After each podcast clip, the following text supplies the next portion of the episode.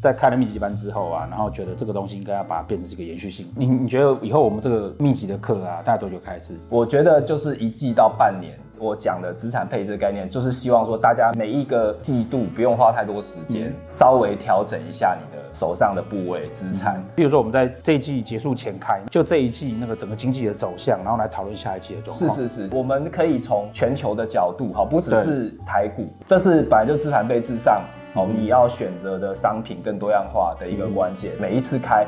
一定都会有新的东西来分享。嗯、我们开了两次的密集班，就我跟 Max 老师的密集班。那两次密集班开下来之后呢，我们得到很多热烈的回响。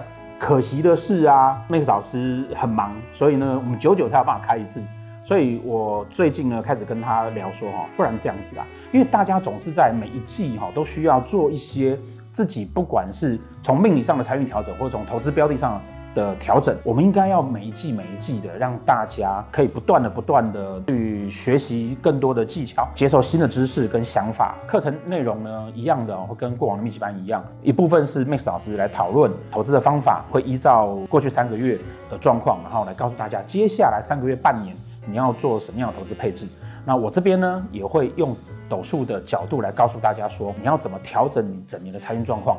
那你过去在财运上有什么问题？你接下来应该要做什么样子的应变？大家如果想要改善财运的话呢，欢迎来上我跟 Max 老师每一季的理财密集班。谢谢大家。